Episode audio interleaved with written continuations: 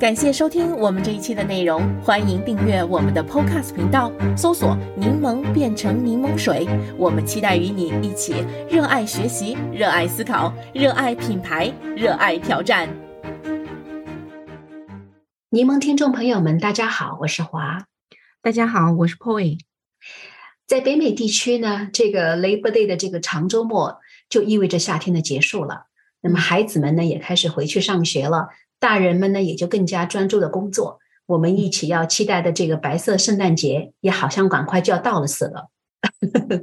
是啊，这两天多伦多早晚都开始变凉了，明显感觉到秋天来了。现在暑假也结束了，孩子们也回学校了，那我们也可以收收心，继续努力工作，活力满满的迎接每一天了。没错，我们的这个播客节目呢，也已经从这个春天、夏天开始走到了秋天。啊，我和 Poi 呢啊，除了会继续和大家分享各种商业案例，我们还会邀请啊我们的嘉宾来分享他们的这些商业实战经验，和我们一起共同探讨啊如何将这个挑战变成机遇，将柠檬变成柠檬水。是的，挑战无处不在，我们的柠檬水也是百尝不厌啊。这个，哎，华姐，最近我们有谈到这个 social responsibility，现在已经是北美很多企业。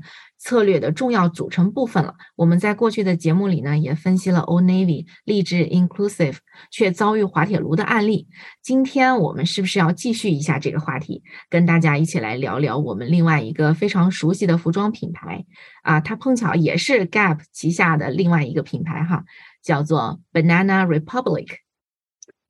对，在这个过去两年多的时间里啊，我们看到那些带有种族主义色彩的这种公司的名称和商标，正在引来越来越多的这个争议，迫使呢许多公司不得不重新修改他们的名字，重塑他们的品牌。比如呢，像著名的这个华盛顿州的橄榄球队，在二零二一年的时候呢，就决定从这个 Redskin 这个名字改名为 Commander。从一九三三年到二零二零年。华盛顿州的这橄榄球队一直是沿用这个 Redskin 这个名字的，但是呢，这个名字却引来很大的争议，因为呢，Redskins 呢具有那种好像贬低、侮辱印第安人的含义。虽然华盛顿州橄榄球队一直声称他们使用这个名字是出于对这个印第安人历史的尊重，但是最后还是不得不决定重新取名，取消了这个已经快有九十年历史的这个球队名称了。九十年历史的球队名字都要改，这真的是不容易啊！我们身份证上改个名字都是很困难的一件事情。啊，不过这个例子也是比比皆是哈，不仅是公司，连学校也是。就像我们身边的这个 Ryerson 大学，那它是得名于安省早期的教育家叫 Ryerson，但是他参与了创立加拿大原住民寄宿学校制度。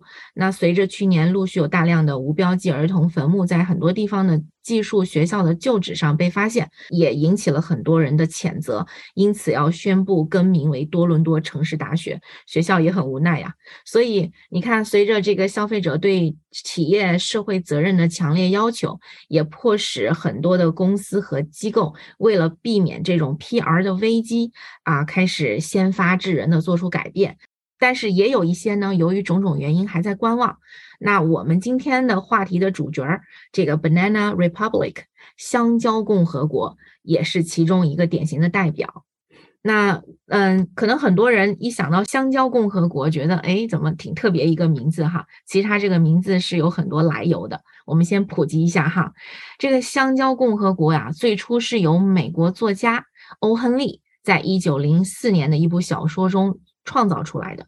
呃，创造出的这是一个贫困而且政治不太稳定的虚构的国家。灵感呢，就来自于他在洪都拉斯生活的经历。那随着时间的推移。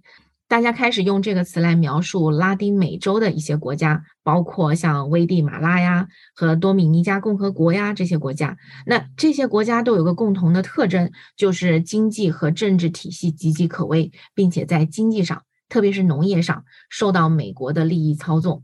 啊，怎么讲呢？就是说这些国家，他们主要是呃盛产像香蕉这样一类的这个农作物，香蕉呢也成为这些国家的主要的出口产品。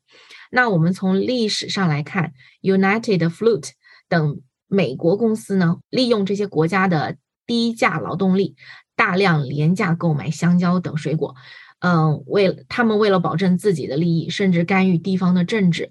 利用美国政府的力量来确保那些地方政府继续支持他们的贸易。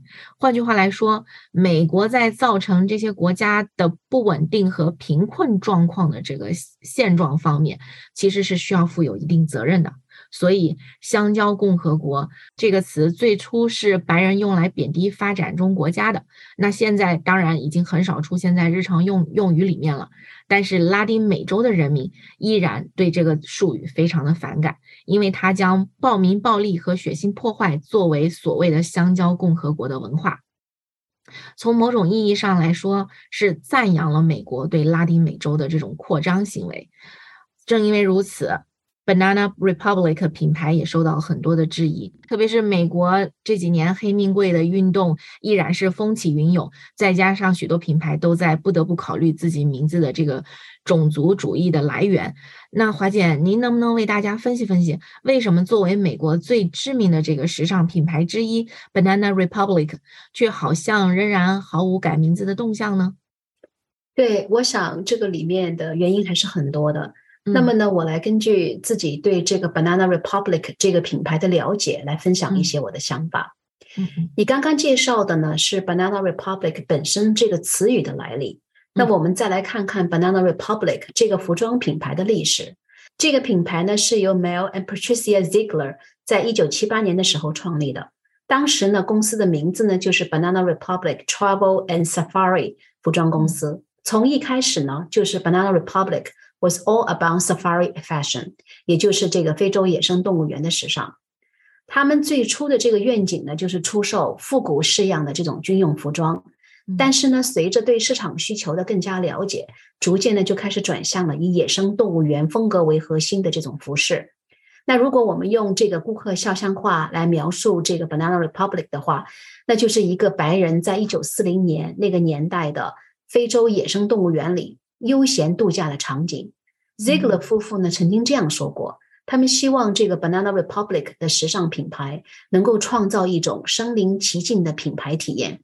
为此呢，他们呢真的还将商店重塑为剧院，将这个产品的目录设计为文学冒险期刊，让你进入商店的时候呢，就如同置身于一个幻想版的这个殖民非洲国家，有这个吉普车啊。遮阳棚啊，还有像那种大象象牙作为装饰和门把手等等等等。所以呢，这个为了忠实自己的这个品牌的 DNA，Banana Republic 的这个时尚设计是根植于这个非洲殖民地野生动物里那种 hunting 的风格。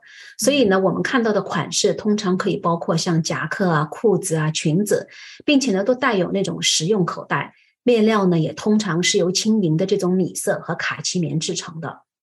正因为如此呢，这个 Banana Republic 其实呢是以非洲的这个野生动物园作为场景，和你刚刚提到的那些南美洲的香蕉共和国，他们其实并没有这个野生动物园。因此呢，很多人其实呢是把这个 Banana Republic 和早期非洲英国殖民地为背景的这个名称和 brand identity，和后来被美国控制的那些拉丁美洲国家混淆了起来。嗯。嗯，一九八三年的时候呢，这个 Gap 收购了这个 Banana Republic。在随后的这个几年里面呢，Gap 对这个 Banana Republic 的这个品牌的故事和 DNA 做了很多重新的定义。渐渐的呢，就远离了本来这个野生动物园的主题，逐渐的呢，就从野生动物园演变成为一种职业服装，款式呢也开始以这个西装啊和连衣裙为主了。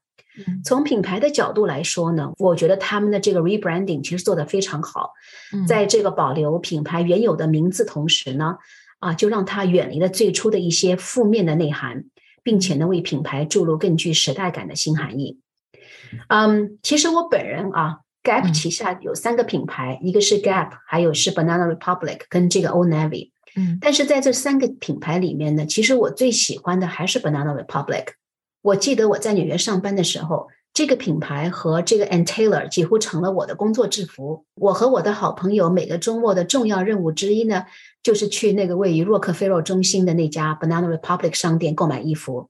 嗯，可能呢是他们沿袭了早期的这个 Safari 的风格，他们衣服的颜色我觉得大都是以米色或者其他的浅色为主，所以呢，他们的职业装看上去非常的 elegant，嗯，有高级感。对。有趣的是呢，在二零二一年的时候，Banana Republic 的这个服装设计又忽然重新回到了它的早期根源，推出了一系列具有这种 Safari 风格的这种旅行服装，似乎呢在提醒大家它的这个品牌历史。我最近呢也看到了一篇采访这个 Banana Republic Head of Communications 啊，他的名字叫 Sarah Staley 的这个一篇文章。Sarah 是这样解释的，他说 Banana Republic 这个名字。反映了品牌的传统。虽然这个词有多重含义，但是呢，对我们来说，它始终意味着那个极具风情的虚构世界。推出这套 Safari theme 的这个款式，也是我们忠于品牌的历史和 heritage 的这种体现。为了配合2021年 Safari 主题的这个服装系列，Banana Republic 推出了一套全新的 brand look 跟它的故事。它的主题呢，就是 nodding to its heritage while reinventing itself。For today's modern world，嗯，原来是这么回事儿啊！我确实能感觉到，品牌名称就好像人名一样，名字在起的时候当然会寄予一定的寓意，但后续的种种行为会反哺这个名字。比如那个您刚刚提到的那个 Banana Republic 就是这样的，先是用名字向大家传递自己的非洲风情，那现在呢又用一系列的产品和市场行为重塑了这个品牌。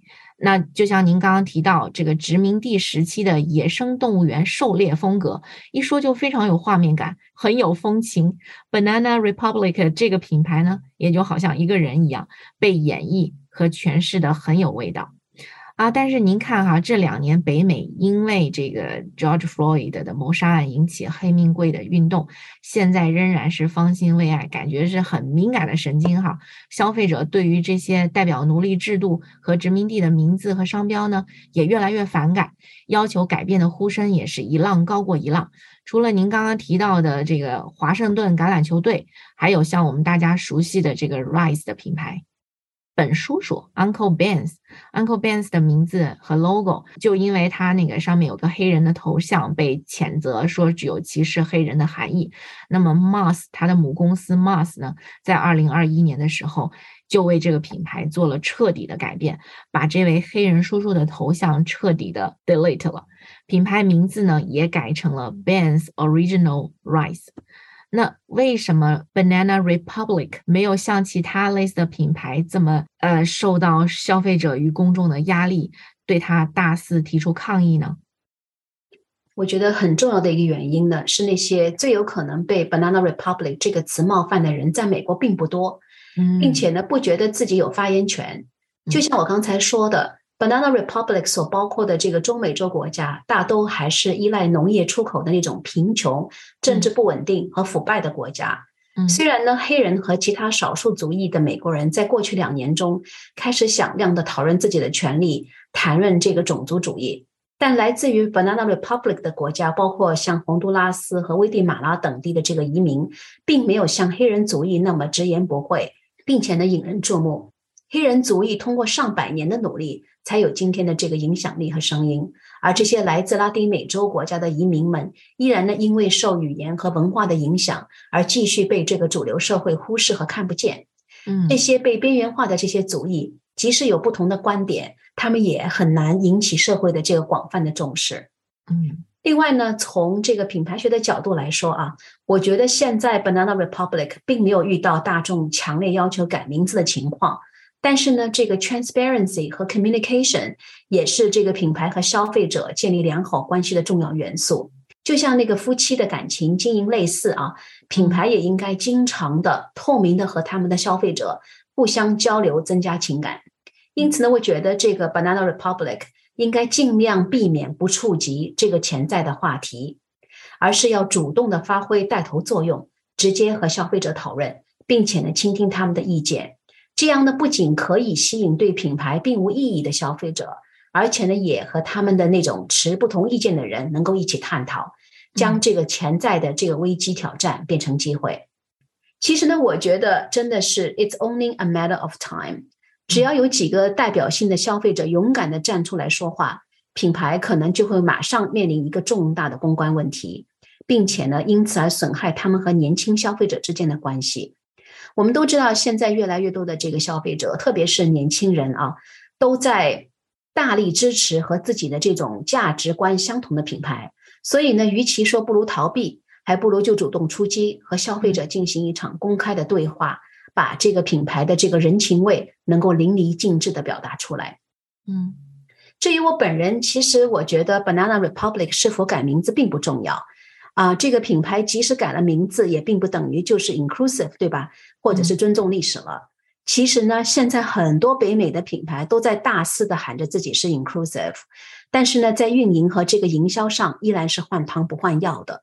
所以呢，对这个 Banana Republic 来说啊，更加关键的呢，就是如何将符合我们这个时代的新含义和概念注入到这个具有浓重的这个 heritage 的文化品牌里。给 Banana Republic 赋予新的品牌生命力，让消费者逐渐远离并且忘记那些跟品牌挂钩的一些负面元素。嗯，花姐，我真的非常同意你的观点。我也觉得那个，嗯，就像你说的，Banana Republic 是不需要改名字的。而且您刚刚提到的这个。主动这两个字，太我太有共鸣了。确实，很多事情做在前面，即使后面出了问题，也会极大的降低对人的冲击啊。这里我也很想跟大家分享另外一个例子哈，也是通过透明主动沟通，将自己的弱点变成卖点的经典案例。这是七十年代美国租车公司里面排行老二的品牌 Avis，它最著名的广告文案就是“我们是老二”。为什么还有人租我们的车？因为我们更努力。看看他是怎么诠释的哈，他的文案是这样子的：如果烟灰盒没有清理，油箱里只有半桶油，雨刮器坏了，车没清洗，轮胎扁了，或者没有能调节的座椅，没有暖气，没有能除霜的除霜器，那谁还来租我们的车？我们怎么活下去？显然，我们是在竭尽全力的做到最好，因为怠慢了您，我们可担待不起。下次选我们吧，我们柜台前排的队比较短。你看看这几句话，就很快把这个劣势变成了优势。与其等待对手用老二这个弱点来攻击自己，不如自己承认自己是老二，再搬出自己更努力、更好的证明。这就动用了华姐您刚刚提到的主动。真诚透明原则。嗯，我们说回来哈，另外关于 Banana Republic 不用改名，我觉得还有一点就是与时俱进，因为咱们前面也提到了，现在这个。Banana Republic 这个词已经很少以负面的意思出现在人们的生活当中了。如果再去过分追究，反而让消费者觉得有点迂腐，或者是矫枉过正。而且语言也是一个动态演变的过程，词语的含义也会变化，因为它已经不对某个群体造成明显的伤害了，甚至品牌所产生的这个形象也已经远远的盖过了本身原有的含义。那也没有必要再喋喋不休的回追历史了。是的，你说的没错，啊，我也觉得他们没有必要再去追究这个事情。而且，Banana Republic 这个名字，我觉得从品牌的角度来讲，还是非常好的一个一个品牌名字。对，嗯，那么好吧，今天的节目就到这里结束了。在结束今天这一期的节目之前呢，我们也想询问一下我们的听众朋友们，你们对今天的话题有何感想呢？你们是否觉得 Banana Republic 也需要改名字呢？欢迎大家去我们的网站 turnlemonintolemonade.com，点击我们今天这一季的 link。如果你想加入我们在多伦多的柠檬群的话，也请与我们联系。我们的微信号是 realstone r e e l s t o n e。我们的网上也有其他的联系方式。谢谢大家的收听，我们下期节目再见了，再见。感谢收听我们这一期的内容，欢迎订阅我们的 Podcast 频道，搜索“柠檬变成柠檬水”。我们期待与你一起热爱学习、热爱思考、热爱品牌、热爱挑战。